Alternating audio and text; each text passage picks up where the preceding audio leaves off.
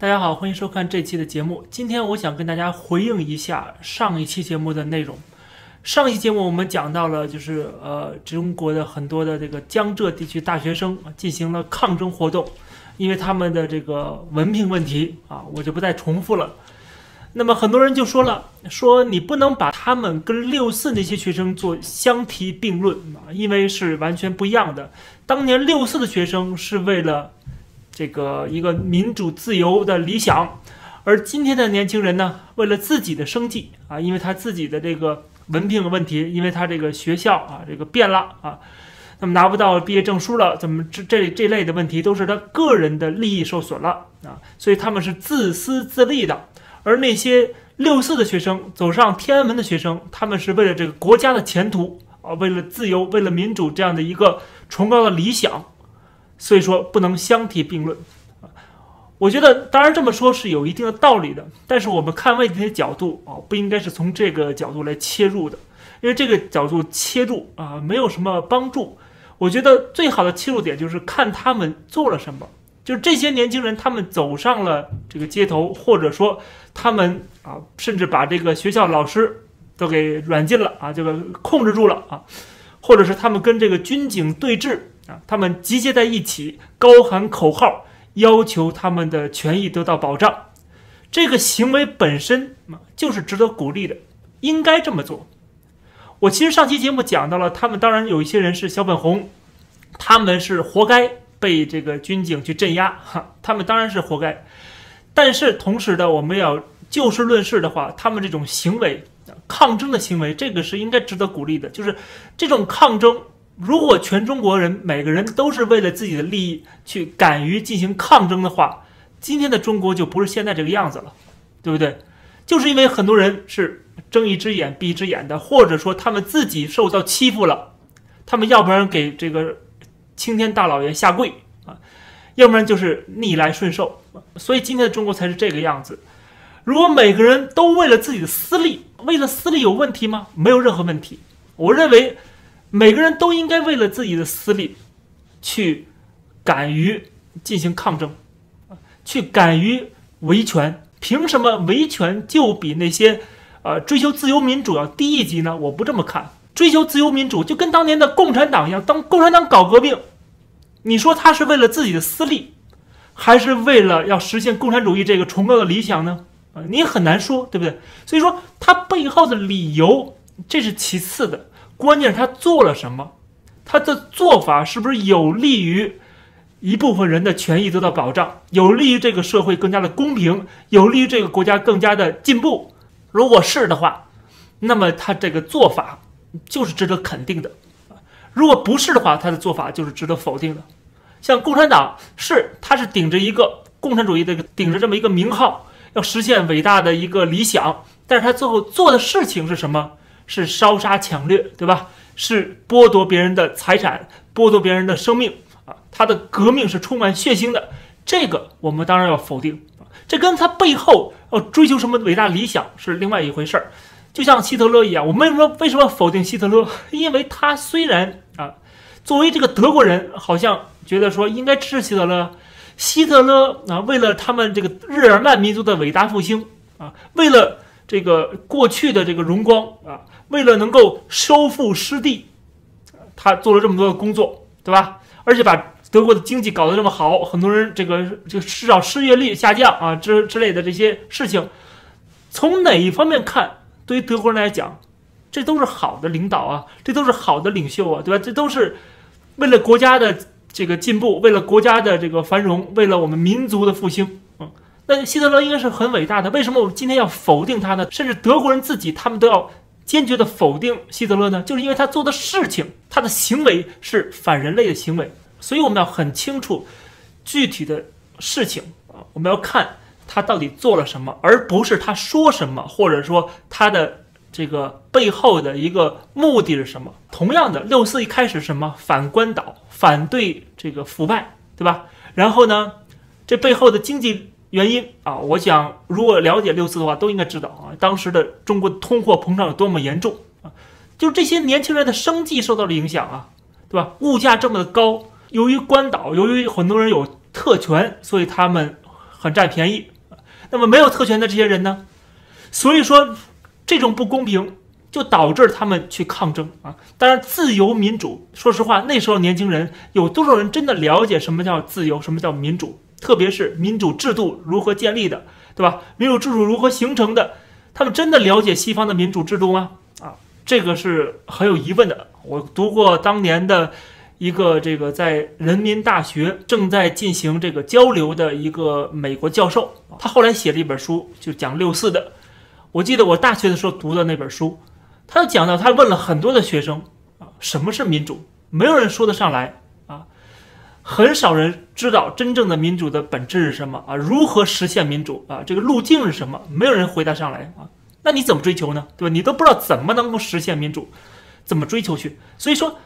民主自由，这是很多人觉得应该的啊，这是一个理所当然的东西。但是怎么去做啊？这是什么东西？很多人不知道。所以说那个时候的六四，如果我们去研究的话，更多的是什么？是反对独裁，反对专制，让小平、邓小平下台，对吧？让李鹏下台，然后呢，这个怀念曾经的这个开明派。啊，这个改革派的这个胡耀邦啊，这是他们一开始的这个初衷，对吧？所以说他们的这种追求其实也是某种程度的维权呐。啊，这些六四学生其实到国天安门广场上，他们也是某种维权呐。所以说，跟今天的大学生啊是有相似之处的。我没有说完全一模一样，对吧？但是是有相似之处的。啊，这个我觉得。要清楚啊，大家都是在维权，而只要你去维权，啊，你去争取自己的权益，那么每个人的权利得到保障的时候，那么当然这个社会就会变得更好啊。这个权益有可能是投票的权利，有可能是你自己的这个获得文凭的权利，或者是你反对这种官僚体制随意的改文凭啊，随意的啊改变这个。教育制度啊，不经过这个学生的同意啊，这些都是维权，而且都是正当的，都是应该的，而他们也有这种权利去这个进行集会啊、抗争啊，对吧？所以说，呃，这是我要跟上期节目啊做一个补充吧。就是我看到有很多人说我的对比啊是不对的啊，我今天要做一个澄清，就是我这个对比是有道理的啊。但是当然了，我觉得很多人这个讲出这种话来啊，我也理解大家为什么这么说，对吧？就是大家可能对六四有点过于拔高了啊，就是觉得这些人为了自由民主，为了这种崇高理想去奋奋斗啊，去献身啊，非常值得敬仰。那么如果是这样的话，那那些为了共产主义事业而牺牲的那些革命烈士们，那些共产党的烈士们，是不是也是值得敬仰的呢？如果按照这种话说，如果按照你有一个理想，你去献身，你就是值得敬仰的。那本拉登啊，也是为了一个理想去献身，对吧？什么都不要了，家产也不要，什么都不要了，去，呃，跟美国这个死死磕，对吧？你不能这么看啊，你不能看他的这个理想什么，你这是其次，你要看他具体做的行为是不是符合人类的，这个是不是反人类的啊？是不是符合人类的价值观的？是不是符合人性的？是否符符合这个时代的潮流的？啊，是不是符合普世价值的？啊，这个我觉得才是衡量一个事件、一个行为的一个啊比较靠谱的一个标准。而你说他的初衷怎么样啊？你他的想法是不是好的？那是其次的啊，那个是我们在分析一个具体事件的时候，分析个人的时候可以。谈论到这一点啊，毛泽东发动文革啊，他是不是非希望中国好啊？我经常看到有人这这么说，对不对？说啊，是不是为中国好，对吧？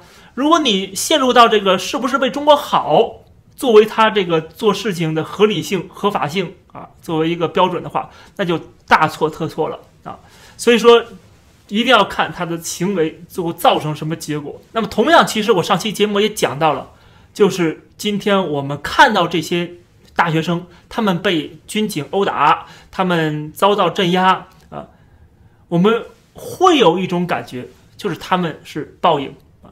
他们当初在支持警察这么对待香港的学生，那么今天呢，他们被中国的警察这么对待，那是不是求人得人呢？啊，是不是活该呢？啊，我觉得啊，这个是让我们觉得很悲哀的地方啊。当然了，我们也知道他们是长期被洗脑啊，最后导致了他们认为香港人都是坏人啊，香港那些年轻人都是港独。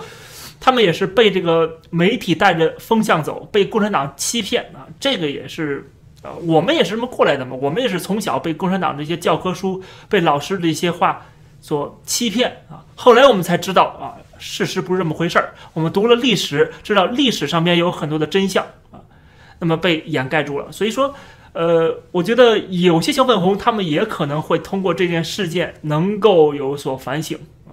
但是当然了。同样，我们也认清楚，大多数人还是既得利益啊，大多数人还是呃这个利己主义，就是他们可能即使今天他们意识到了抗争的重要性，意识到了维权的重要性，在他们的权利获得保障的时候，他们反而会对他人落井下石，反而会觉得你们不要抗争了，你们认栽吧。所以说这种情况也有可能发生，这样的两面人，这样的嘴脸的人啊，我觉得也会有很多的。所以我们看到这个事情，我们不能够说把所有人一棍打死，也不能说啊他们就是中国的希望啊，他们都多么好，也不是啊。所以说，我觉得这是个很复杂的一个问题，我们要从多方面角度来分析啊，来看待啊。总之呢是，呃，如果他们的行为是在维权，他们是在抗争。啊，是在反对这样的官僚的手伸向学校，或者是随意的去挥舞权力的大棒，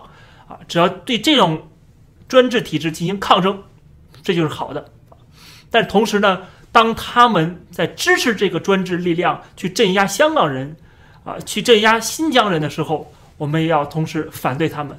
啊，我们要知道，中国能有今天，不光是共产党。啊我们也要知道，它背后也有大量的中国人的支持。